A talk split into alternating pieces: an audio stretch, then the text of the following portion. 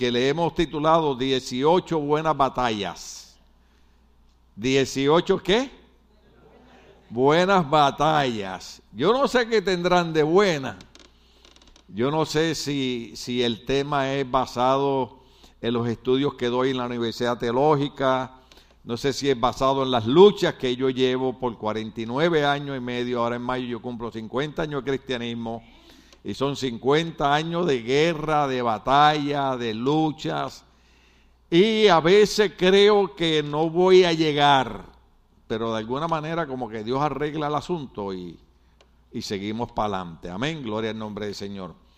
Así que le hago un repaso rápido de los versos que usamos en el primer mensaje, que fue Efesios capítulo 6, verso 10, donde decía, por lo demás, hermanos míos, fortaleceos en el Señor y en el poder de su fuerza. La primera parte era, eh, pelea para ser un cristiano fuerte. Pelea para ser un cristiano fuerte. Y naturalmente explicamos un sinnúmero de cosas que envuelven para ser cristiano fuerte, pues el primer paso es congregar. Amén. Eh, la gente que no ha aceptado a Cristo, para ello el primer paso sería entregarse al Señor, aceptar a Cristo como el Señor salvador de su vida. Pero nosotros, los que ya hemos dado ese paso de fe, lo que hemos entendido lo que es la salvación y lo que hizo Cristo por nosotros la cruz del Calvario, entonces nuestra, nuestra primera batalla es aprender a ser un cristiano fuerte y para eso hay que congregar, hay que leer la Biblia, hay que orar, hay que aguantar los taquitos ocasionalmente. Gloria al nombre del Señor, especialmente los del pastor. Gloria a Cristo. No, no, porque hay, hay, hay gente en la iglesia que le gusta comer tacos, pero no al pastor, sino con el pastor. Pero no es que me invitan a mí a comer con ellos, sino que me hacen triza. Usted sabe. No, que el pastor debió ponerse corbata, que no se debió haber puesto corbata, que esto, que lo otro. Entonces, tenemos un reto al frente de nosotros. Ese reto es, viendo las noticias, como decía al principio, y pedí a Dios por la fortaleza de esta familia, ver un terremoto donde nos dicen que, bueno, la última noticia que vi, que había más de 20 mil personas muertas. 7.8. La pregunta es, ¿cuántos tenían a Cristo? La pregunta es, ¿por qué Dios lo permite? Entonces, nosotros no creemos que Dios manda un terremoto para matar gente a propósito. Simple y sencillamente lo que nosotros tenemos que recordar es que hace más de dos mil años Jesucristo dijo que cuando viéramos estas señales, entre ellas las señales eran, y habrá terremotos en muchos lugares. Y el apóstol Pablo dijo, porque la gente dice, bueno, siempre han habido terremotos, pero el apóstol dijo, así como los dolores de parto en la mujer que empiezan a ser más continuos, y ya usted sabe que la criatura está a punto de nacer, cuando ustedes vean estas señales que empiezan a acontecer más corridos, entonces sepan que la venida del Señor está a las puertas. Entonces, por lo tanto, si nosotros estamos viendo, mire, en mi país hacía 100 años que no temblaba. Y en diciembre del año pasado, eso fue un, temblor y un terremoto, uno detrás de otro, uno detrás de otro. Y ahora empezando el año volvió a temblar. Y está temblando en diferentes lugares. Y Dios nos cuida cada uno de nosotros. Ahora, yo no soy el predicador eh, de asustar gente, yo no soy el predicador extremista pero tengo un compromiso de predicar una verdad de Dios. No sé cómo fue que dije el domingo, pero creo que puse un pensamiento que decía, si tú tienes miedo de ofender a la gente, entonces ¿cómo le vas a predicar la verdad? Eh, otro pastor dijo, no tengas temor en ofender a la gente, ellos han pasado ofendiendo a Dios toda su vida y no les da temor. Entonces, viendo todo lo que acontece a nuestro alrededor, yo creo que el llamado es a dar la batalla de ser un cristiano fuerte. Porque lo más que tenemos son cristianos débiles. Cualquier amigo los arrastra, cualquier filosofía se los lleva. Entonces mi primera batalla es ser fuerte. Repito, Efesios 6, 10. Por lo demás, hermanos míos, fortalecieron el Señor en el poder de su fuerza. Luego dijimos en el segundo punto, que ahí fue donde nos quedamos porque desarrollamos demasiado, fue en 1 Corintios capítulo 14, verso 10, donde dice, tantos géneros de voces, por ejemplo, hay en el mundo y nada hay mudo. La segunda batalla es pelea para ser guiado por el Espíritu y para estar en la voluntad de Dios. Déjeme repetir eso, darle despacio. Yo no tengo interés en parecer un buen predicador ni un buen maestro, tengo interés en que usted aprenda la palabra de Dios. Hay que dar la pelea para aprender a ser guiados por el Espíritu Santo y hacer la voluntad de Dios. Ser guiado por el Espíritu Santo requiere la misma dedicación que tiene la gente. Yo vi, a mí, a mí me gusta el deporte, ustedes lo saben, pero yo vi un juego de fútbol donde estaba nevando, hace dos semanas, nevando, y los jugadores estaban jugando ahí. Pero ese no era el problema. El problema es que el estadio seguía lleno de gente, nevando, con frío, y la gente estaba ahí. Entonces, esa misma pasión, ese mismo deseo que tenían esa gente de ver ese partido, entonces yo tengo que transmitirlo al Señor y empezar a dar la batalla de decir, con esa misma ansia, yo quiero buscar la guianza del Espíritu Santo y quiero conocer cuál es tu perfecta voluntad para mi vida. Entonces, entramos ahora al tercer punto, Romanos capítulo 8, verso número 6. ¿Cuánto estamos aquí? Romanos capítulo 8, verso número 6, nos va a indicar que tenemos que dar la pelea para ser espiritual y no carnar. Ser una persona espiritual es una batalla. ¿Por qué es una batalla ser una persona espiritual? Porque, por ejemplo, para ser una persona espiritual, y debo hacer un alto aquí, porque el apóstol Pablo dice que entre la carne y el espíritu hay una continua batalla. El apóstol Pablo decía, yo agolpeo mi cuerpo y lo pongo en servidumbre, que no vaya a ser que después que yo he predicado y he sido grado de salvación para otros, me pierda yo. Entonces Pablo decía, esto no es si tú llevas 5 años, 10 años, 50 años, 100 años sirviendo a Cristo. Esto es que aunque tú lleves 50 años, la batalla a los 50 años va a ser igual que el primer día que tú te entregaste a Cristo. Porque si algo va a buscar el enemigo va a ser tratar de que tú no crezcas espiritualmente. Y si algo va a hacer el pastor, aunque usted se enoje conmigo y me mire con ojo de pistola, es tratar de que usted entienda que una de las batallas que tenemos que dar, entre las 18 buenas batallas, hay que pelear para ser espiritual y no carnar. Ser una persona espiritual es una batalla. Es más natural seguir las inclinaciones de tu carne. Es más natural. Sigo leyendo mis notas. Es más natural comer. Gracias a Dios aquí todo el mundo es cuidadoso en la comida. Aleluya. Es más natural dormir. Gracias a Dios aquí nadie se duerme durante la predicación, excepto aquellos que están recibiendo una revelación en el tercer cielo. Porque yo a veces estoy predicando y veo algunos y un día me voy a bajar hablando y le voy a echar un lápiz en la boca. A ver si se lo traga. Porque es capaz que esté soñando que está comiendo tacos y se traga el lápiz. eso, son, eso son bromas. Pero lo más natural es comer, dormir, descansar, tener intimidad ¿verdad? en las parejas casadas, que abstenerse de estas cosas.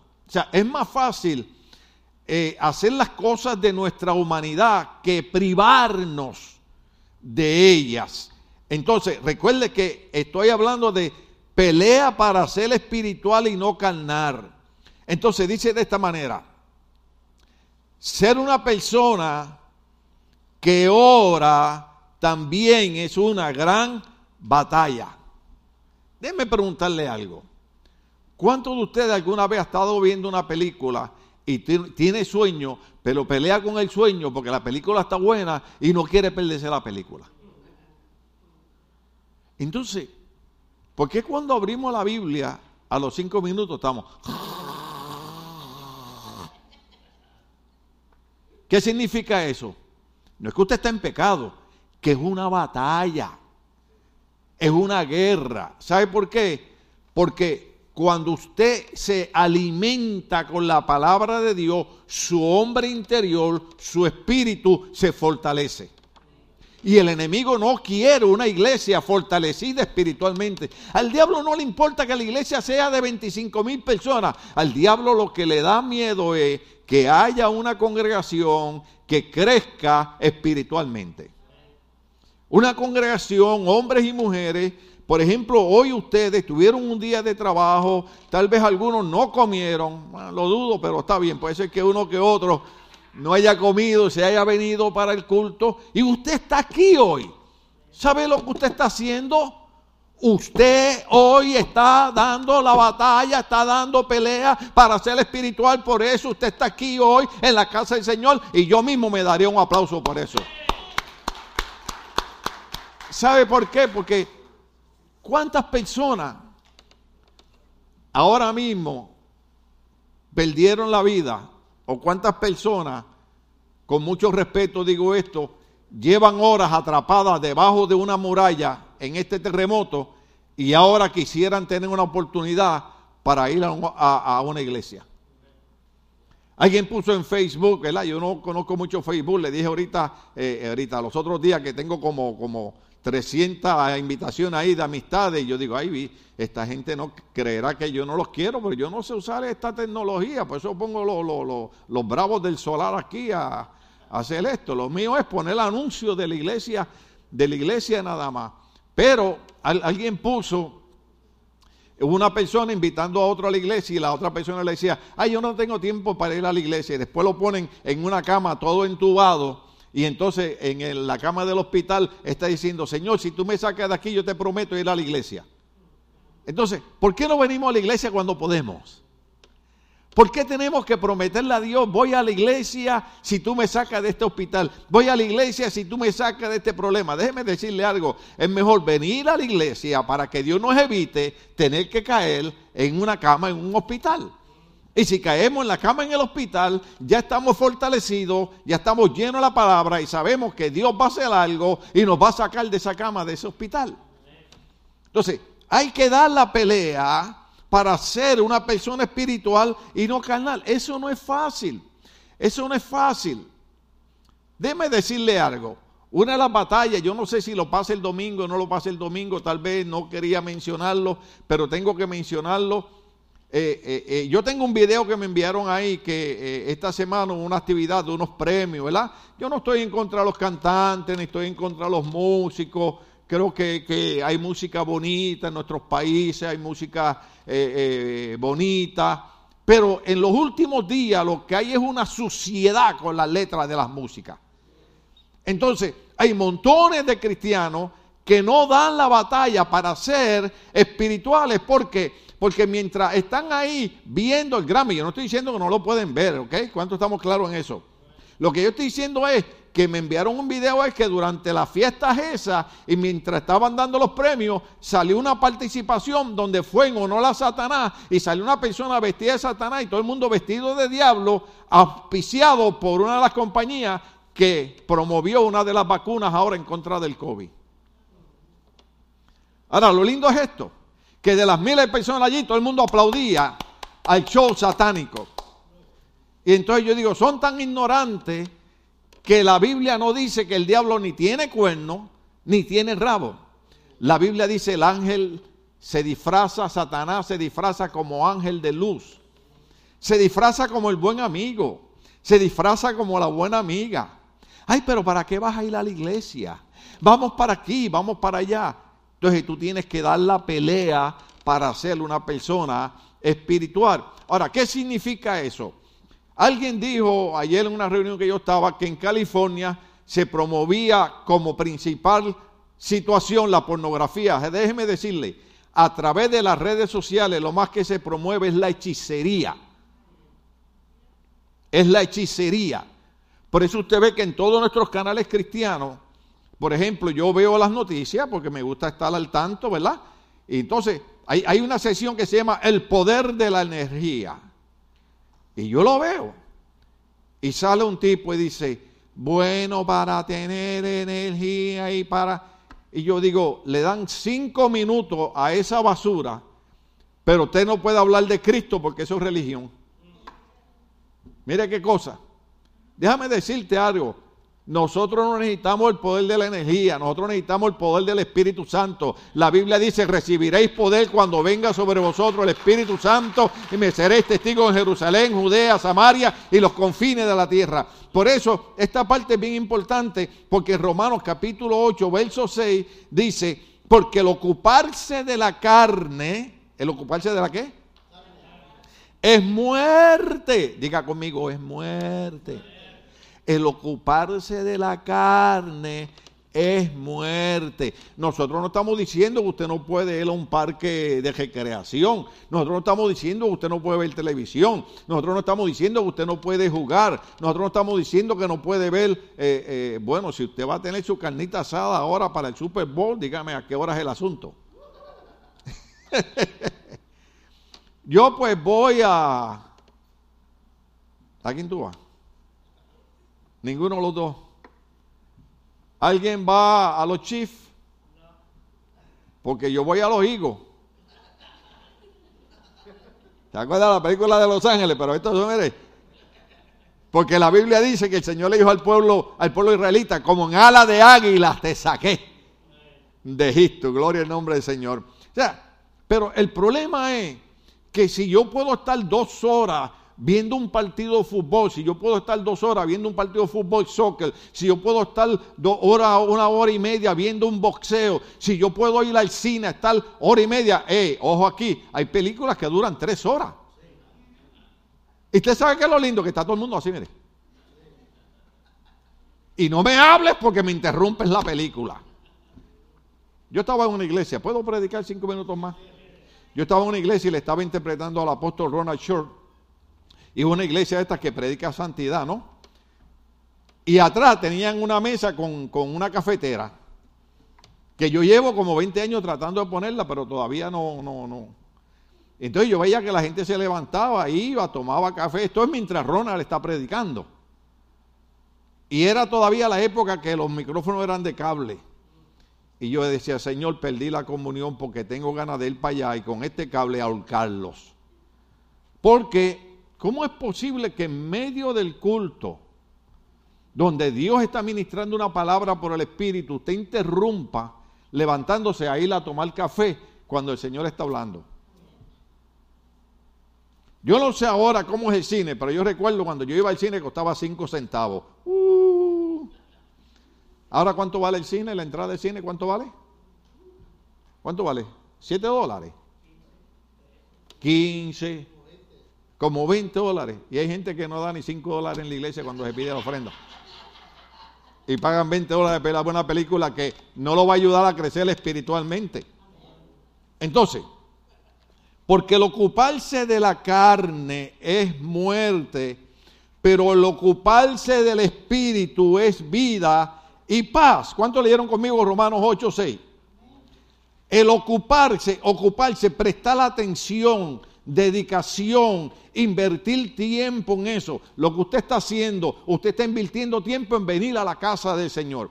Entonces, al usted oír el mensaje hoy, usted está oyendo que Romanos capítulo 8, verso 6 dice, el ocuparse de la carne es muerte, pero el ocuparse del espíritu es vida y paz. ¿Sabe por qué? Porque no importa cuántos terremotos hayan, usted sabe que en las manos del Señor está seguro. Eh, no sabemos qué nos depara el día de mañana, pero sí sabemos que el que estuvo con nosotros ayer y el que estuvo con nosotros hoy va a estar con nosotros mañana también. Se llama Jesús de Nazaret. Él es el mismo ayer, hoy y por todos los siglos. Él, no varía. Pero si yo no estoy en un lugar donde a mí me recuerden estas cosas, o por lo menos me ilustren con estas cosas, ¿cómo yo voy a crecer espiritualmente?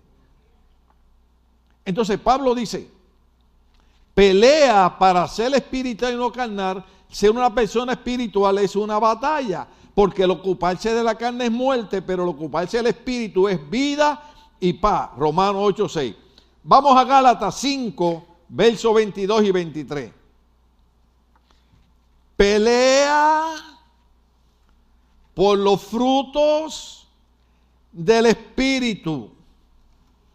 Pelea para vivir con amor. Ay, ya. Pensé que iba a dañar el mensaje, no, pero estamos en el mes del amor. Se supone que ahora todo el mundo se ame, aunque sea en febrero, pero pelea, lucha, batalla ¿Sí? ¿Están ahí todavía conmigo? Para vivir con amor y para tener los frutos del Espíritu. Ahora déjeme decirle esto. Si usted se come 20 tacos hoy, eh, no, no, no, eso, es poco. 20 burritos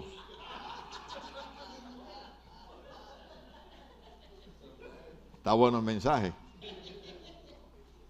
Se mete 20 burritos. Yo vi una competencia de unas personas que el más que comiera hot dog, perros calientes. Y yo vi a aquellos tipos.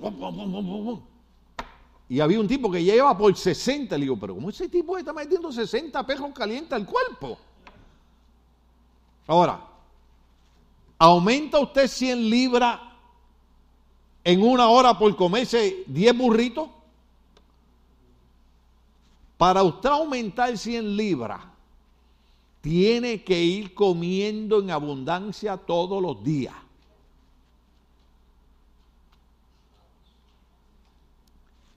Para crecer en los frutos del Espíritu, hay que comer todos los días. ¿Y qué hay que comer? La palabra de Dios. Entonces, vamos a la viceversa. Vamos a suponer que usted pues quiere rebajar. Pero déjame decirte algo. Usted puede estar flaco, gordo, porque usted tiene a Cristo, va para el reino de los cielos igualmente, no se preocupe. Lo único que en el reino de los cielos, pues los gordos van a estar en un lado y los flacos en otro. Son bromas, hermano. Déjeme decirle algo, honestamente, honestamente. Las personas que han tratado de bajar de peso, sea porque ellos lo desean, sea porque el doctor le diga, si no bajas par de libras, honestamente, usted no ha encontrado cosa más difícil en la vida del ser humano que bajar de peso. Oye, cuando uno está en ayuno y oración, René, se le antoja hasta lo que no le gusta. Entonces usted dice, por eso es que yo cuando empieza el año, le digo a la gente, no haga promesas, no haga promesas. Tírese de pecho y haga algo, pero no haga promesas. Este año yo prometo que voy a bajar 50 libras. Para diciembre ya pesa 70 de más. ¿Por qué? Porque lo más difícil que hay es tratar de bajar de peso cuando usted tiene que dejar de comer lo que le gusta. Mire, pasé por un sitio con mi esposa y hay una tienda que la han cerrado en muchos lugares y yo no sé por qué de tantas tiendas que habían, solamente veo esa. Y le digo a mi esposa, mira un Krispy Kreme. ¿Cuánto sabe lo que es eso? Es aquel estaba viéndose, mira. Yo dije, Krispy Kreme. ¿Tú sabes Yo llevo más de dos años sin comer una dona de Krispy Kreme. Y yo hacía fila y las veía mientras iban pasando. ¿Cuánto, cuánto vieron alguna vez la... Eh, no, me, no, se me haga el... Oh, ¿Ah? Usted las esperaba en la, que... Y, iba la donita pasando y caía en el aceite y salía y le echaban el azúcar y después te decía, la quiero calientita. Eso no es difícil dejar de perder peso. Pero hay gente que lo ha logrado. Hay gente que ha dado la batalla. Eso es lo mismo en el campo espiritual. En el campo espiritual, para yo tener los frutos del Espíritu y para yo moverme en amor, entonces yo tengo que disponerme a privarme de aquellas cosas que van a interrumpir mi progreso y mi crecimiento en cuanto a los frutos del Espíritu. Hay cosas, por ejemplo, hay cosas que no son pecados. Estoy hablando con la gente cristiana, los que me ven por las redes sociales. No, hay problema, usted me puede criticarle.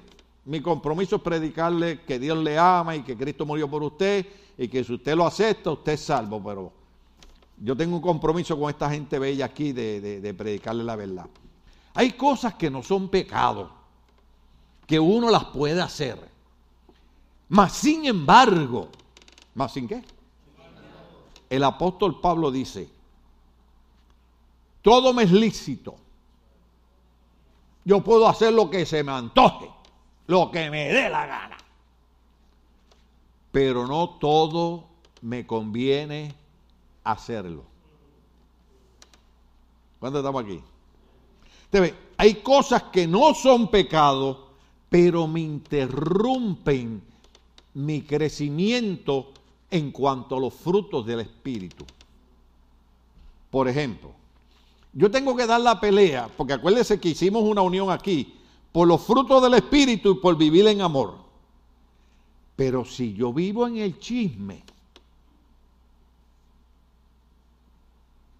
Señor, se me fueron la gente.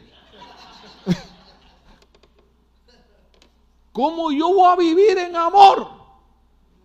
¿Cómo yo voy a tener los frutos del Espíritu si yo a cada rato estoy oyendo a alguien que me está hablando malo de los hermanos de la iglesia? En mi país decimos dos cosas, las digo. Eh, a lo mejor en su país son malas. El ladrón juzga por su propia condición. Hay gente que te empieza a hablar mal de fulano y de fulana y de fulana, pero son ellos los del problema. Entonces, la otra cosa que decimos es que hay gente que tira lodo, fango, suciedad sobre otra persona para que no vean el lodo, el fango y la suciedad que hay en ellos. Por eso es que eh, eh, estudiar los evangelios es bien difícil. Porque, por ejemplo, cuando Cristo dice, antes de tú sacar la paja que está en el ojo del hermano, qué feo está el mensaje, pero estamos en batalla, estamos en guerra. Ahora usted va a salir de aquí diciendo, ¿qué batalla tengo ahora si decido o no decido seguir viniendo a la iglesia o no vengo? Porque si el pastor va a seguir con ese tema, hay que guerra. Son 18 batallas. Entonces, antes de tú sacar la paja que está en el ojo de tu hermano, saca la viga que está en tu ojo. Porque hay veces que nosotros no sabemos por lo que está pasando la gente. Y no es bien fácil criticar y no es bien fácil juzgar. ¿Verdad? Yo hoy pensaba así, eh, eh, eh, yo a veces prendo la televisión y, no, y, está prendida, pero no la estoy viendo, porque yo, yo no sé si a usted le pasa esto, hermano. Somos una familia, ¿verdad? Ministerio Lobo se, se, se denomina una familia grande. Y, yo estaba pensando así y, estaba pensando en, mis dos sobrinas que murieron. Una murió cinco meses después de mi hijo y otra que era una pastora en Ohio, Alice, una, mujer de Dios bella, bella, bella, murió también de cáncer. Y yo estaba meditando eh, eh, en la familia, estaba meditando en el esposo de Alice, que es un pastor, estaba meditando en mis otras sobrinas, que, ¿verdad? Que eh, hermanas de mi sobrina que partió estaba meditando en mi hijo. Y empecé a meditar en la gente cuando nos ve a nosotros que hacemos un chiste, que nos reímos, que para aquí, que para allá, y la gente dirá, oye, pero mira ese que nadie sabe lo que hay en la olla más que la cuchara que la menea. Por eso es que hay que batallar para tener los frutos del Espíritu y para vivir en amor. ¿Qué es lo que significa vivir en amor? Que José es tan humano como yo. ¿Cuántos estamos aquí? Que estamos dando la batalla por ser espirituales, sí. Pero que hay momentos que sentimos que si Dios no hace algo por nosotros, Yo me siento en mi casa y empiezo a orar. Y yo sé que la Biblia dice no sepa tu izquierda lo que hace tu derecha, pero yo empiezo a orar por todos los hermanos que yo sé que están enfermos. Y empiezo a orar por las familias. ¿Eh? ¿Cuántos están orando por, por, por Jackie? Por Jacqueline Monzón. Es la batalla que ha tenido esta familia con la nena. Tú sabes lo que. Yo, yo no sé, yo no sé los que son padres eh, eh, eh, decía mi suegra y ahora, no le, y ahora uno le entiende, tú no sabrás lo que es el hijo hasta que no seas padre. ¿Ves? Porque ahora yo entiendo cuando mi mamá a veces decía que prefería estar enferma a ella y no vernos enfermos a nosotros. Porque tú, tú ves un hijo enfermo y, y tú no puedes hacer nada. Y eso te rompe el corazón, te rompe el alma, te rompe la mente. Entonces necesitamos gente en la iglesia que en vez de estarnos condenando, que en vez de estarnos criticando, diga, Señor, mira al hermano que está enfermo, mira a la hija del hermano, mira a Geraldo, mira a este, mira al otro, Señor, ayúdale. Es más, ore por el pastor. Ahí, pastor, pues yo lo veo a usted lo más bien. ¿Qué sabes tú cómo estoy yo? Ay, el pastor lo que predicó hoy, yo me voy para otra iglesia. Vete para otra iglesia para que te consientan y te rían las gracias. Pero en esta iglesia se te va a enseñar que tú tienes que ser un guerrero de Cristo y que tú tienes que dar la pelea para buscar los frutos del Espíritu y tienes que dar la pelea para vivir en amor, porque hoy tú estás bien, pero mañana puedes estar mal. Mi mamá me decía, hijo, el mundo es redondo. Y hoy podemos estar arriba, pero mañana podemos estar abajo. ¿Ah? ¿Alguna vez usted ha estado bien económicamente? Económicamente que tiene dinero para comerse lo que da la gana, ir a donde da la gana. ¿Ha estado alguna vez que no sabe de dónde va a sacar para pagar la renta? Por eso es que como iglesia tenemos que dar la pelea para practicar los frutos del Espíritu y para vivir en amor. Gálatas 5, 22 y 23 dice, mas el fruto del Espíritu se refiere a nuestro Espíritu, no al Espíritu Santo, a nuestro Espíritu. Mas el fruto del Espíritu es, ¿es qué? ¿No hemos hablado de eso ya un buen rato? Es amor. Yo sé que hay gente difícil. ¿Cuántos saben eso? A lo mejor las que hay algunos o no vinieron hoy. Los difíciles no vinieron hoy, gracias a Dios. Ay, perdón, Señor. Hay gente difícil. ¿Sí o no? Hay gente difícil que yo, yo como pastor he dicho, Espíritu Santo, dame amor por esa persona porque lo mato. No me diga Gustavo, a veces no ha sentido lo mismo. Hay personas difíciles. ¿Se acuerda la foto que yo puse? ¿Cómo usted puede ayudar a alguien a ser libre cuando adora las cadenas que los atan? Usted trata de ayudar a una persona, pero esa persona adora la maldad en la que vive. ¿Cuántos estamos aquí? Entonces, más el fruto del Espíritu es amor, es alegría. Es alegría. Por eso quise decirlo ahorita, hace un rato, ¿verdad? Porque a lo mejor la gente, la gente dirá, a ese pastor en esa iglesia eh, se pasa haciendo chistes cuando predica. Eh, bueno, si usted quiere, yo le predico bien formar, bien, amados hermanos. Vos necesitas saber, o no sabéis vosotros. Ajá, tú usted está.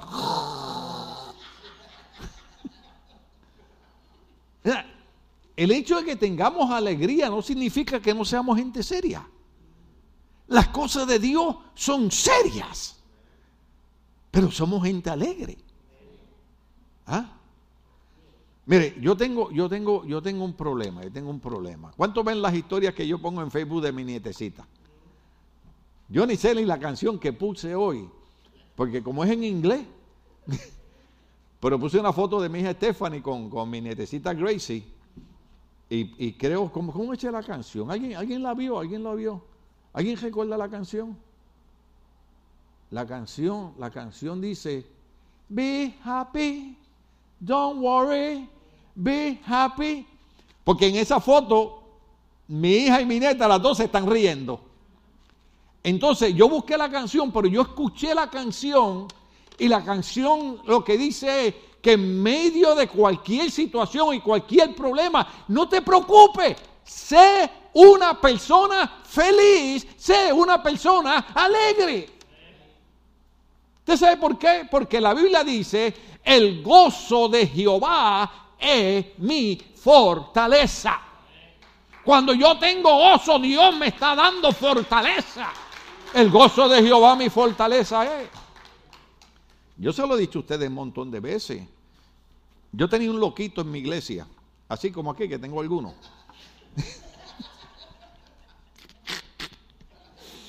Entonces ya yo era asistente a pastor porque yo vengo desde ser ujiel, yo vengo desde la puerta. No, no, no, hay gente que, se convierte y ya quiere que yo le dé el púlpito. No, yo vengo de ser ujiel en la puerta, yo vengo de, atender el, sistema de sonido. Pero en aquellos tiempos eran cuatro canales, marca Pibi, usted sabe.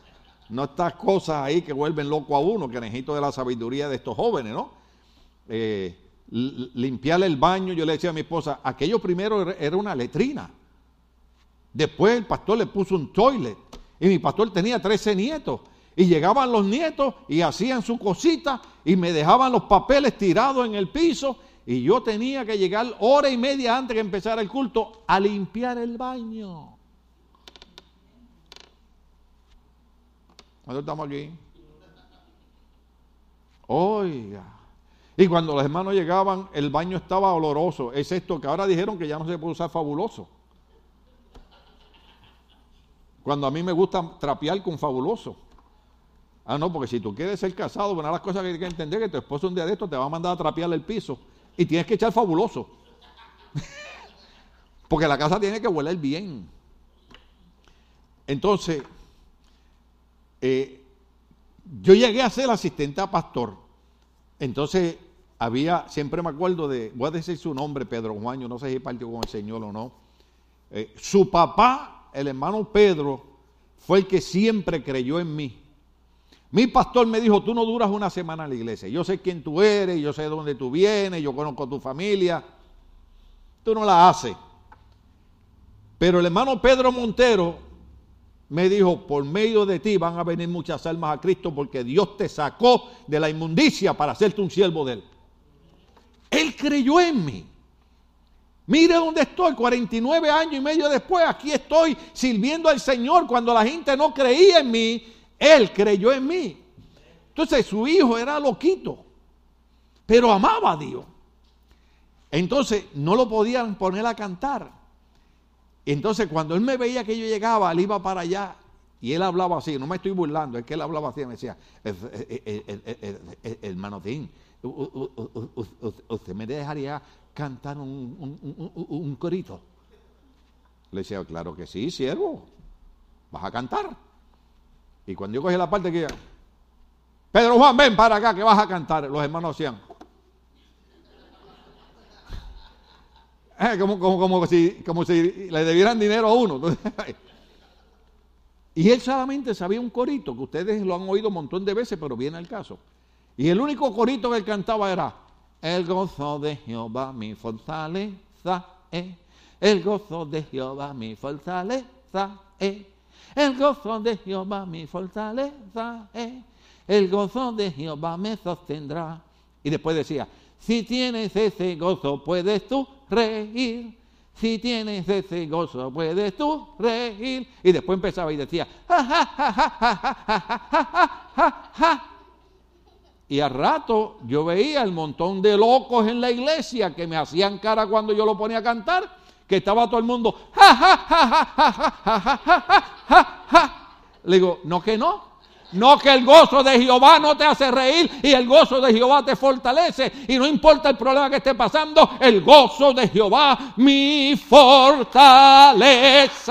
Es, el gozo de Jehová es mi fortaleza. Entonces, por eso dice, por eso dice que tienes que dar la batalla por buscar los frutos del Espíritu, que son amor, gozo, paz, paz, ya en Navidad ni la cantan. Noche de paz. Gracias a Dios que los muchachos lo cantaron este año. Tony, para el año que viene me tiene que cantar Noche de Paz desde diciembre 24 hasta enero 14. Porque en Puerto Rico las navidades terminan en enero 14. Pues si usted no lo sabía, Puerto Rico es el país donde más largas son, son las navidades. Empiezan el 24 de noviembre y terminan el 14 de enero. Y después algunos que se les olvida que el 14 termina y siguen. ¿Eh? Paz. Usted sabe, usted sabe lo que es paz, hermano. Cuando el rey aquel pidió que le dibujaran un cuadro que simbolizaba paz, la gente eh, eh, pintaba bellos parques y pintaba gente descansando para aquí, para allá, y el rey decía, eso no es para, eso no es para, eso no es para. Y vino un pintor y le llevó un cuadro con una tormenta y la brisa azotando y las olas de la mar chocando con una piedra y en una rama de un árbol un pajarito durmiendo. Él dijo, eso es paz. Porque eso fue lo que hizo Cristo en medio de la tormenta. En la barca Jesús iba durmiendo. ¿Sabe por qué? Porque Jesús tenía paz. Todas las noches cuando yo me acuesto digo, Señor, no es que tú me la vas a dar, es que tu palabra dice, la paz os dejo, la paz os doy, no como el mundo la da, yo te doy esa paz. En medio de los problemas, las dificultades, Señor, tú vas a hacer algo. ¿Cómo va a ser? Eso no es problema mío. Yo soy tu hijo y tú lo vas a hacer. Hay veces que Dios permite que pasemos por dificultades porque Él quiere hacer algo en nuestras vidas. Él es soberano, Él es nuestro Dios, nosotros solamente somos sus sirvientes. Pero llenémonos de la paz de Dios. ¿Cómo se saludan los judíos? ¿Alguien sabe cuál es el saludo de los judíos? Shalom. ¿Qué significa shalom? Paz. Te ven, shalom. Se despiden, shalom. Mire, yo quiero, yo quiero, porque alguien una vez, alguien una vez, yo creo en estas cosas, ¿la? Porque eh, eh, alguien una vez criticó que nosotros no debemos decir Dios te bendiga. Porque ya nosotros estamos bendecidos. Y es cierto que ya nosotros estamos bendecidos. Y en muchas iglesias se acostumbra a decir bendecido. Porque ya estamos bendecidos. Eso está bien, no hay ningún problema. Pero cuando yo le digo allí, oh Dios te bendiga, lo que está pasando es que yo soy miembro del cuerpo de Cristo. Y Cristo nos ha dado autoridad a nuestras palabras. Y cuando yo le digo a Él, Dios te bendiga, Usted ha leído, usted ha leído el libro de eh, Números capítulo 6, cuando el Señor hace la oración sacerdotal, Jehová te bendiga y Jehová te guarde y Jehová haga resplandecer su rostro sobre ti. ¿Qué es lo que significa eso? Que cuando vivimos en paz, lo que deseamos es el bien para los que nos rodean. Te digo un secretito, lo que tú deseas para otro es lo que tú vas a recibir. Lo que tú deseas para otro es lo que tú vas a recibir. El libro de Job, cuando termina, después que Job pierde la esposa, pierde los hijos, pierde el ganado, le da una enfermedad, le da una sana, la cosa más increíble. Yo he leído el libro de Job y ahora empecé a leer otro libro de Job otra vez, que lo he leído como dos veces y, uno se rompe la cabeza después de tantos años, uno dice, pero Señor, ¿cómo tú permites que el diablo haga eso con este siervo? Que... Pero dice la Biblia que Job oró por sus amigos. Oiga esto. Y el Señor le devolvió a Job, después de él haber orado por sus amigos, tres veces lo que él había perdido. Cuando tú piensas en René, Señor bendice a René, dale salud, que se le monte gente rica en Uber, alabado sea Dios, que le den buena propina, alabado sea Cristo. ¿Ah? Cuando usted piensa en el pastor, ¿cómo quiere que usted se lo ¿Quiere que se lo diga en inglés? Porque no me va a entender. When you think about the pastor, this is what, what you should have in your mind. Lord, bless my pastor because he cares for me. And even when I feel mad with him when he, when he preach, bless him anyway. ¿Lo dije bien, los gringos? Deberá dar un aplauso a Dios que prediqué casi en inglés, aunque sea de un minuto. ¿Ah? Porque te estoy dando un secreto. Cuando tú oras por otra persona, lo que tú deseas para esa persona, Dios te lo va a dar tres veces a ti. Es más, hay una promesa de Dios que yo la aprendí cuando tenía como 21 años. Cuando alguien a ti te robe, quédate en paz, porque la Biblia dice que cuando alguien te roba, Jehová te regresará siete veces lo que te han robado. Siete veces. Ese es el número perfecto de Dios, el número siete. A mí me han robado. Cristianos espirituales que hablan de santidad. Me han robado. Me han robado. No, usted no me yo. Me han robado. Por eso es que ya yo no puedo prestar dinero Eh, bien dice la Biblia que consecuencia de la maldad, ¿qué pasa con el amor? Por eso es que estamos hablando del amor, ¿verdad? Me han robado. Y yo le he dicho al Señor, Señor, tu palabra dice que tú me vas a devolver siete veces lo que me robaron. Y te doy gracias por la cantidad que se me robó, porque eso viene para atrás siete veces. ¿Les gustó o no les gustó el secretito? Quédese en paz, quédese tranquilo. Cuando la gente hable peste de usted, quédese tranquilo. Cuando la gente lo engañe y le robe, quédese tranquilo, porque el Señor te va a devolver siete veces lo que tú hayas perdido. Ay, yo tengo ganas de predicar hoy, pero ya se me fue el tiempo. Le damos, le damos, tengo que llegar, tengo que llegar a un verso nada más y ahí, y ahí terminamos. Mas el fruto del Espíritu es amor, gozo, paz, paciencia, paciencia, paciencia, paciencia. Dígale al Señor, dame paciencia con el pastor. Oye, usted tiene que tener paciencia conmigo. Lo que usted no sabe es, puedo decir algo aquí, aunque que mientras muchos de ustedes están allá en el Bugalú, a usted no sabe lo que es Bugalú. ¿Cuántos saben lo que es Bugalú? Pregúntale a mi sobrino Google quién es Bugalú. ¿Ok? Búsquelo cuando termine. Ahora no, ahora no, porque se me va a poner a bailar aquí. Usted busque Bugalú. Bugalú es una música de salsa en Puerto Rico cuando yo era joven. ¿Ve? Entonces se quedó la expresión que cuando a la gente lo que le gusta es el cuento o el relajo, decimos a ti lo que te gusta es el Bugalú. ¿Ve? Entonces después le añadimos otra, que era cuando yo vivía en el Bronx, Nueva York, que estaba bien famosa, que se llama el patapata. Búsquela en Google. Busque Bugalú, Bugalú con dos O y patapata. Ahí, patapata. O sea, que mientras usted está en el Bugalú y en el patapata, yo tengo que estar leyendo tres y cuatro horas ¿Ah?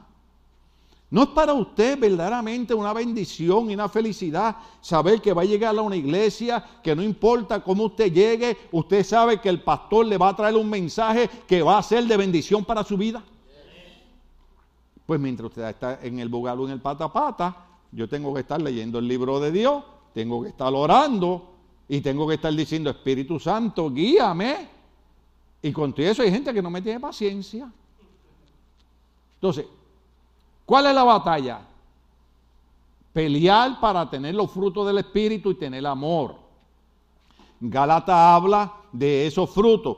Paciencia, paciencia. La paciencia da fruto. Yo sé que es difícil. Yo sé que es difícil, pero da frutos. Tenga paciencia, da frutos. ¿Usted sabía eso? Cuando John F. Kennedy mandó de Puerto Rico, de la base de Raymond Aguadilla, los barcos para bloquear los barcos que Nikita Khrushchev había enviado de Rusia con, con, bombas nucleares hacia Cuba para atacar a Miami y de ahí atacar toda Florida, Estados Unidos. John F. Kennedy mandó los barcos para bloquearlo y le dijeron, hunde los barcos rusos. Y John F. Kennedy dijo, Be patient with this situation. Sean pacientes con esta situación. Habló con el presidente de Rusia, llegaron aquí, llegaron a un acuerdo. La razón por la que Estados Unidos no invade a Cuba es porque parte del acuerdo fue que Estados Unidos nunca invadiría Cuba. Lo que la gente no sabía en Estados Unidos es que ya los rusos y Fidel Castro tenían unos cohetes nucleares listos apuntando hacia Florida para nada más apretar un botón y volar a toda Florida en menos de tres minutos. Pero la paciencia de John F. Kennedy evitó una guerra nuclear en aquellos tiempos. La paciencia da su fruto. No es fácil. ¿Cuántos saben que no es fácil? Tener paciencia con cierta gente no es fácil pero es posible, diga conmigo, no es fácil, pero es posible. Entonces, la batalla de buscar los frutos del Espíritu y, el amor. Luego, benignidad, benignidad. Habrá que explicar eso. Sea bueno con la gente. Sea bueno con los hermanos. ¿Puedo decir algo aquí que va a sonar feo, que ahora usted va a tener que tener benignidad conmigo? Usted sabe, usted sabe Qué feo es que haya gente que no entienda lo que Cristo hizo por ellos y que en la iglesia se dé una actividad para levantar fondos, para hacer un proyecto, para cuidar nuestros niños y que haya gente que ni siquiera coopere. ¡Wow! Yo te voy a dejar en el pastorado porque esto es difícil. El hermano, piense en esto. Ese niño por el cual usted está cooperando con un plato de comida en la iglesia, ese niño mañana da la casualidad que yo estuve leyendo un libro de, un pastor viejito que tenía como 80 años y cayó en el hospital y cayó enfermo y da el problema que tenían que limpiarlo y bañarlo con esponja y todas esas cosas. ¿Cuánto sabe lo que estoy hablando? No, no se asuste que algunos de ustedes van a llegar a esa situación también. ¿Ok? Entonces, llega una enfermera joven como de unos 28 años, a bañarlo con la esponja. Y nosotros los hispanos somos bien vergonzosos en esa cosa. No queremos que nos vean los cachetes, no queremos que nos... Eh, eh, usted sabe. Sí, serio, hermano. Yo ya novia, yo estoy viejo ya. Para mí ahora es una felicidad. Llegar a viejo es una felicidad, hermano. Cuando tú llegas viejo, cuando tú eres joven, tú estás preocupado que cómo estás peinado, que cómo estás vestido, que si esto, que si lo otro. Cuando tú llegas viejo, ah, no le gusta que no se lo coma. No quise usar la palabra mexicana porque todavía es fuerte. Pero el viejito le dijo a la muchacha, ay, me da vergüenza que usted siendo una joven tenga que ver mis partes privadas. ¿Sabe qué le dijo a la joven de 28 años? Le dijo, es que da la casualidad que yo conocí al Señor en una escuela bíblica de vacaciones que usted celebró en su iglesia, porque todos los años usted hacía escuela bíblica de vacaciones y yo conocí al Señor siendo una niña en la escuela bíblica de vacaciones de su iglesia y usted es mi pastor y para mí el orgullo y la honra más grande es cuidar de usted en este momento. ¡Wow! ¿Qué sabe usted si ese niño o esa niña va a ser el enfermero o la enfermera que lo va a cuidar usted cuando usted esté en un hospital? Pero hay gente que no tiene benignidad. Hay gente que cree que... Yo sé que hay iglesias que abusan del dinero y sé que hay iglesias, pero usted lleva, esta iglesia lleva 33 años en pie aquí. Yo creo que esta iglesia ha dado un buen testimonio en cuanto a la finanza. Yo no le escondo nada a nadie. Ahí está el libro, aquí está la gente que nos ayuda, aquí está la gente que rompe arregla techo aquí, bueno, más rompe que arreglan, pero no, eso son bromas. Esos son bromas. ¿Entiendes? Mientras mucha gente entró y salió, lo que no supieron fue que durante las tormentas pasadas habían hermanos aquí rompiendo, estando a veces hasta las 2 de la mañana, rompiendo paredes para levantar columnas para que el techo de atrás, los pisos de los niños no se nos cayeran al piso. Luego romper toda la madera para economizarnos, que como 7 mil dólares tal vez economizamos, más o menos, para después pagar 13 mil dólares en el tipo que hizo que hizo el techo, hermano. Después se nos rompe el aire acondicionado. Y él le he dicho la historia un montón de veces. 7.500 el aire de los niños, luego 7.000 el de acá al frente. Y hay gente que entra y sale y ni pregunta si la iglesia necesita aunque sea 5 dólares para un gasto. Hay que tener benignidad, bondad. Yo sé que hay mucha gente mala, pero cuando usted dé dinero, usted diga, Señor, yo lo estoy dando con amor. Lo que esa persona haga con el dinero, eso no es problema mío. El problema mío es que tú me vas a bendecir el amor con el que yo estoy dando el dinero. Hay gente que se han dejado engañar del diablo. No, yo no voy a ofrendar en la iglesia, yo no voy a dar dinero en la iglesia. Entonces se les olvida, número uno, que el dinero no es nuestro, es de Dios. Que si Dios nos corta el oxígeno a los pulmones hoy, nos buscamos un problema que mañana nos vamos a... ¿Cuántos van a ir a trabajar mañana? De 500 hermanos, dos, tres. Usted tiene más fe que yo, porque usted cree que mañana va a amanecer vivo. Pero ¿sabe qué? Mañana usted va a abrir los ojos, va a respirar oxígeno, va a pisar el, el suelo, va a trabajar. ¿Por qué? Porque Dios es benigno con nosotros. Dios es bueno con nosotros y no importa la situación ni la enfermedad que estamos pasando, Dios es benigno con nosotros y Él nos va a sacar de cualquier situación que estemos pasando. Él nos va a sacar. Dios es un Dios benigno. ¿Por qué, él, ¿Por Él pide el fruto de la benignidad? Porque Él es benigno. ¿Quiere que se lo pruebe? Usted lo ha escuchado un montón de veces. Ya me fue el tiempo. Le traen la mujer, usted lo ha oído un montón de veces. Le traen la mujer, la agarramos en pleno lecho de adulterio. Aquellos chismosos, porque no había ni una mujer, todos eran hombres. Chismosos, yo no sé si eran de Guadalajara o de dónde eran, pero. No, de Guadalajara no, de Jalisco. ¿Sabes? Lo mismo. De Michoacán. No, no, porque después no. Eran de Puerto Rico, todos eran de Puerto Rico. Bola de montonero, chismoso, velando a la mujer. ¿Y por qué no trajeron al adúltero? Trajeron a la mujer nada más. ¿Se dieron cuenta? Chismosos que eran. ¿Y qué le dijo Cristo? Eh, mujer, ¿Dónde están los que causaban y te condenaban? No están maestros, todos se fueron, porque usted conoce la historia. ¿Sabe qué le dijo Cristo? En la benignidad de Dios, yo tampoco te condeno. Vete y no peques más.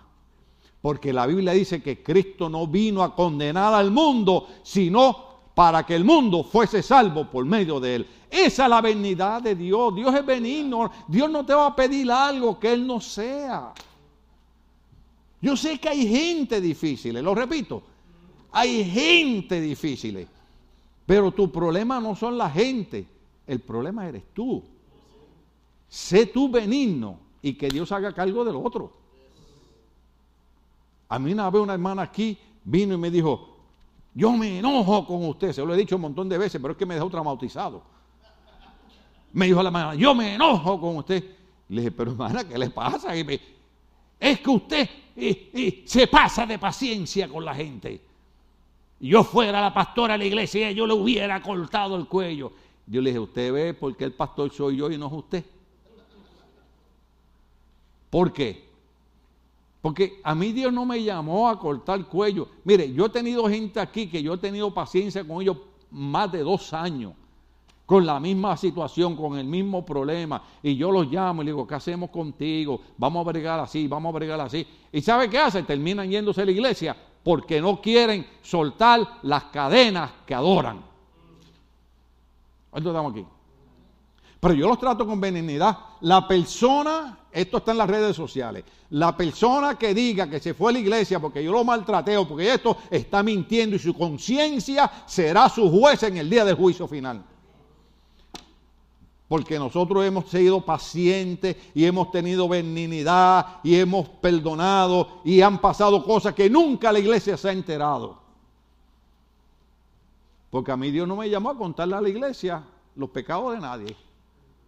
A menos que ocurra como aquel hombre que estaba teniendo relaciones sexuales con la, con la esposa de su, de su papá. Que Pablo dijo, iglesia, ¿qué pasa? ¿Cómo ustedes tienen a ese hombre ahí? Saquen a ese hombre de la iglesia. Ese es un sinvergüenza que, no quiere soltar las cadenas que, que, está adorando. Ay, se me fue el tiempo y ahora estaba cogiendo ánimo. Benignidad, bondad, fe. Diga conmigo fe. Fe. Mansedumbre. No, no menso, mansedumbre Templanza. ¿Qué es templanza? Usted sabe la batalla. Yo aquí hay hermanos que saben que yo he tenido una batalla con eso, hermano. En la templanza sí que yo he tenido una guerra, una batalla, una lucha. Porque yo era peleonero, mi familia eran traficantes de droga, drogadictos, alcohólicos. Y yo me crié en ese ambiente. Entonces yo no le aguantaba nada a nadie, hermano. A mí usted no me decía que, que una, dos y tres, no. En la primera, en la primera nos iban a los golpes. Entonces, llevo casi 50 años pidiéndole a Dios, dame templanza, dame templanza, porque hay hermanos que de momento me quieren sacar el monstruo. Hay vecinos que me quieren sacar el monstruo. Hay vecinos que yo le tengo que llamar a la policía porque me tienen la música que se oye a dos bloques de distancia a las 4 de la mañana. Y después dicen, ¿y eso que es pastor? Ah, entonces porque yo soy pastor no duermo no tengo que descansar, no tengo que leer, no tengo compromiso. ¿Qué templanza hay que tener? Cuando usted le dan ganas de darle un bofetón a alguien, no se me hagan loco. Yo estoy de acá observando. Algunos hasta rojos se pusieron porque se acordaron de alguien. Ah. Y uno aguanta. Yo le estoy diciendo Señor, Señor, yo no sé hasta dónde yo voy a aguantar. Le soy honesto. Yo le he dicho al Señor, no sé hasta dónde voy a aguantar. Pero sí una cosa, Señor, voy a hacer. No te lo prometo, pero voy a esforzarme. Voy a seguir dando la batalla, voy a seguir dando la lucha por mantener la templanza. Porque hay veces que hay gente que te habla que lo que merecen que uno le meta el puño en la boca. ¿Y qué uno hace? Espíritu Santo, dame templanza, dame templanza. Porque la batalla es los frutos del Espíritu y el amor. Amén. Bueno, ya estamos por terminar. Contra tales cosas no hay ley. Gálatas 5:22. Entonces yo creo que tal vez aquí terminemos. Pelea, aquí vamos a terminar. Ahora sí, ahora sí que aquí vamos a terminar. Es más, hasta, ¿quién quiere café después del culto? Vamos a ver, ¿quién quiere café después del culto? ¿Quién quiere dona después del culto? Alabado sea Dios. ¿Quién quiere burrito después del culto? Alabado sea Dios. Pupusa, alabado sea Dios. Arroz con gandula, empanadilla, no. Nadie, pues sigo predicando entonces. Yo los iba a invitar, pero como nadie... Pelea para participar en el ministerio. Perdóneme en esto, pero repita conmigo. Pelea, para participar, en el ministerio. Ah, esta es la parte final y con esa nos vamos. Una de las batallas más grandes es la batalla para empezar a trabajar en el ministerio. Esta será una de tus batallas más grandes. Es bastante antinatural dejar una buena profesión secular por el sacerdocio.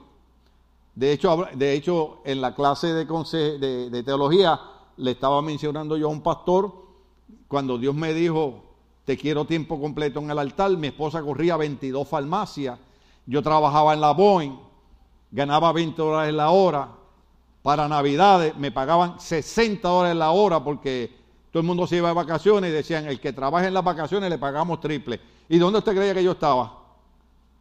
¡Pup! Trabajando.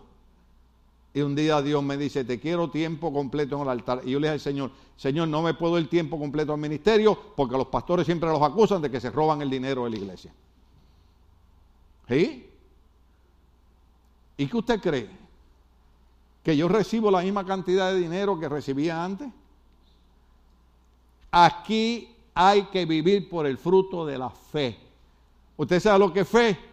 Mañana tú vas a proveer para que yo siga viviendo. Eso es la fe.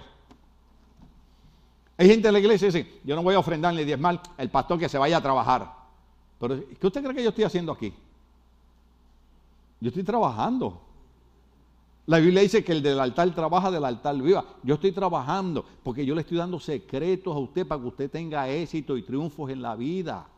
Estoy fortaleciendo su espíritu y no le estoy cobrando hasta que termine el culto.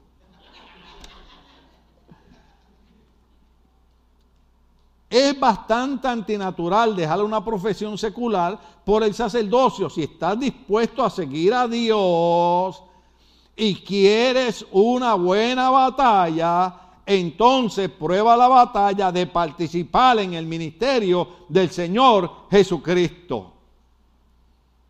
¿Quieres una buena batalla? Métete a trabajar para Dios. Métete a ayudar en la iglesia. Métete a venir a los cultos. Métete a ayudar con los niños. Métete a ayudar a arreglar la iglesia. Métete a ayudar con el equipo. Métete a ayudar con las grabaciones. Métete a respaldar. Métete a limpiar la iglesia. Métete a limpiar los baños. Métete a trabajar en el ministerio para que tú veas que la batalla va a ser seria. ¿Por qué usted cree que yo tengo que pelear con cáncer? ¿Por qué usted cree que yo tengo que pelear con dolores y cuatro discos lastimados? ¿Por qué usted cree que yo tengo que pelear con la muerte de mi hijo? ¿Por qué? Porque estoy en la batalla del ministerio y el diablo no te quiere en el ministerio, pero Dios te quiere en el ministerio porque está en el, que está en el ministerio está haciendo posible que la obra de Dios sea fructífera.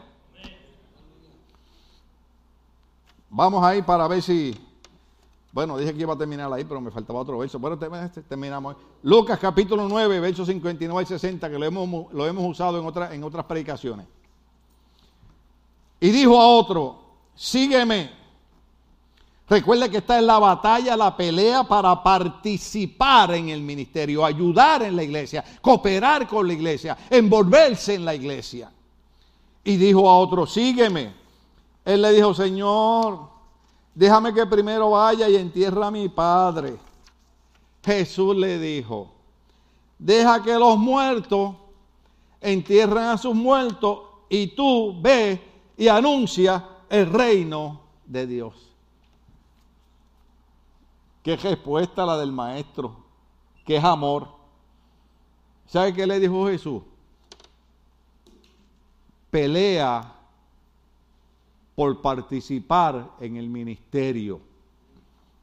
¿Por qué? Porque Jesús le eh, entendió que el hombre lo que le dijo es uno de los libros que estamos usando. Le dio una excusa. Déjame ir a enterrar primero. Caballero, quien te está hablando es Jesucristo.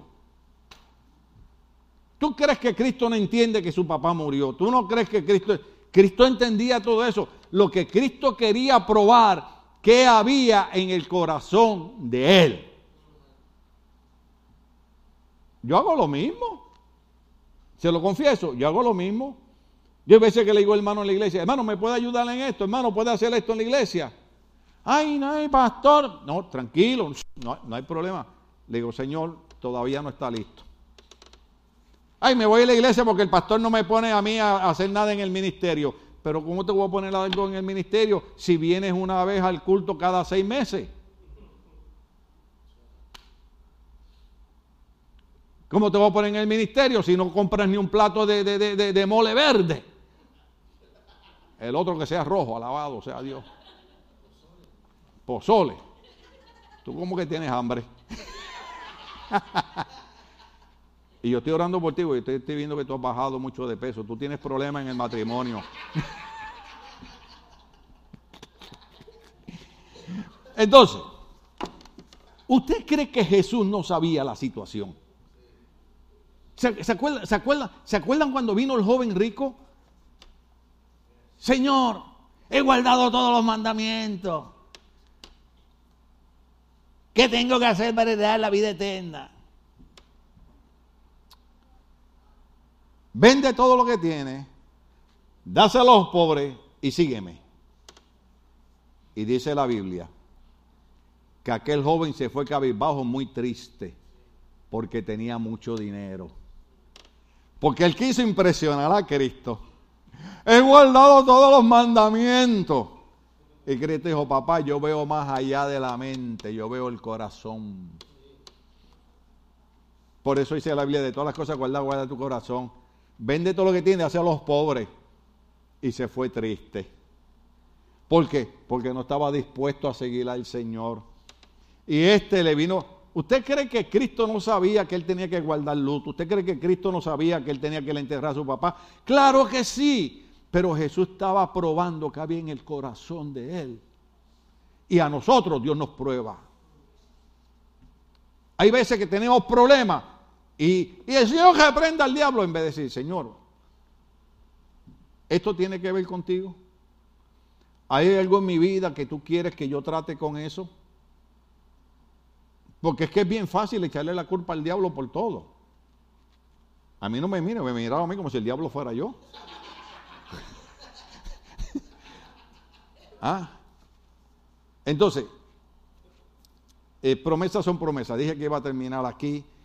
Eh, pero, segunda Timoteo 4.10, ahí sí. Ahí sí. Pelea Primero dijimos que había que pelear para participar en el ministerio, ¿verdad? ¿Cómo están sus cerebros? ¿Están bien? ¿Todavía están con vida? ¿Todavía están las neuronas ahí? Si no le meto células madres ahí, le meto inyecciones ahí, alabado sea Cristo. Vamos a terminar con 2 Timoteo 4.10 y en el otro mensaje empezamos ahí porque creo que las células no están funcionando muy bien. Pelea para permanecer en tu llamado.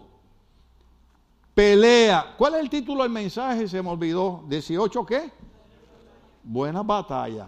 Entonces, pelea para permanecer en el ministerio. En nuestra iglesia no obligamos a nadie. Pero nos da pena y nos da tristeza cuando viene gente y dice, ya no quiero dar más clases. Esos niños me vuelven loco. Ya no quiero cantar más en el grupo, no aguanto a Tony. Y Norma dice, tiene, tiene, échalo para acá. Especialmente cuando se viste de hombre araña y todas esas cosas. ¿Ah? Es que yo dije hace un rato que hay que tener benignidad, bondad, porque ninguno somos perfectos. ¿Ves? Pero la pelea es, mire, yo llevo, yo llevo nueve años peleando con si sigo o cierro la iglesia. Se lo confieso. Llevo una batalla de nueve años, dos meses sigo pastoreando, cierro la iglesia. Yo le dije a mi esposa, yo le confesé a mi esposa, yo no a mi esposa yo no escondo nada. Hasta desnudo me ha visto, fíjese. Ah. Y paso desnudo frente a ella, me dice, ay, qué cachetito lindo. Digo, esto, me dice, no, los de atrás. Con las cosas que uno tiene que bregar en el ministerio. Hay que batallar, hay que dar la lucha. Y yo le dije a ella, estoy peleando porque si tomo la decisión, cierro la iglesia. Y que cada cual se vaya para otra iglesia. Lo más que hay son iglesias, hay mejores iglesias que esta, mejores pastores que yo, hay montones de iglesias. Nadie lo va a amar como yo, pero ni le va a aguantar las locuras suyas, porque si alguien aguanta locuras suyas soy yo. Oyes, las cosas que no le aguanta su mujer se las aguanto yo. Las cosas que no le aguanta su marido se las aguanto yo. ¿Ah? Por eso, hoy estaba pensando, porque eh, eh, el hermano me llamó, mira, terminaste el libro, le digo, dame hasta mayo, que cumplo 50 años de ministerio, quiero y hoy estaba pensando, iba a poner, lo más maravilloso que Dios creó son los pastores. Oiga, porque los pastores, qué maravillosos somos. La gente habla a nosotros, nos critica, nos condena, y los abrazamos y los besamos. Porque yo lo que le digo al Señor, mi trabajo es amarlos. A veces me han ganado Carlos, pero, pero con amor. Entonces, esta parte, esta parte, aquí sí termino, pero esta parte es bien importante y ahí empiezo el otro estudio. Pelea por, dijimos que primero era participar, ahora es por permanecer en el llamado. Pelea por permanecer en tu llamado. Una vez que ingresas al ministerio, quedarte en el curso correcto del ministerio es una lucha. Yo he visto gente que ha empezado la universidad teológica y en la segunda clase se van y no regresan más. Yo digo, si hubieran quedado y hubieran escuchado todo el curso, hubieran aprendido. Pero condenaron el libro por la portada. ¿Cuánto estamos aquí? Por eso es que a veces uno tiene que tener cuidado. Por eso es que a veces le digo a la gente, escuche todos mis mensajes, véalos en YouTube, escúchelo. Porque, por ejemplo, yo puedo decir algo hoy que usted diga, ay, el pastor no debió haber dicho eso. Escuche los últimos cuatro mensajes y usted va a entender por qué hoy yo tuve que decir eso. Lo que pasa es que hay gente que puede estar seis horas viendo novelas y televisión, pero no pueden pasar una hora viendo la programación del culto que no pudieron venir. Por la razón que sea. Enfermedad, trabajo, yo, yo comprendo todas esas cosas. Pero dice, ¿estamos vivos todavía? Dice, algunos misioneros jóvenes tuvieron que conseguir un empleo y convertirse en pastores laicos de modo que pudieran financiarse a sí mismos en el campo misionero. En poco tiempo sus corazones se habían desviado del ministerio real hacia los negocios seculares. Cuando estás en el ministerio, es fácil resbalar y escurrirte de tu verdadero llamado. Cuando Dios bendice tu ministerio y tienes una iglesia grande, es fácil convertirte en un predicador de tonterías. Dicen mis notas. ¿Estamos aquí? Sigo. Ay, Dios mío, ayúdame, Padre. Cuando tienes una iglesia grande, es posible que consideres las verdades básicas de la palabra de Dios como algo demasiado básico para predicar.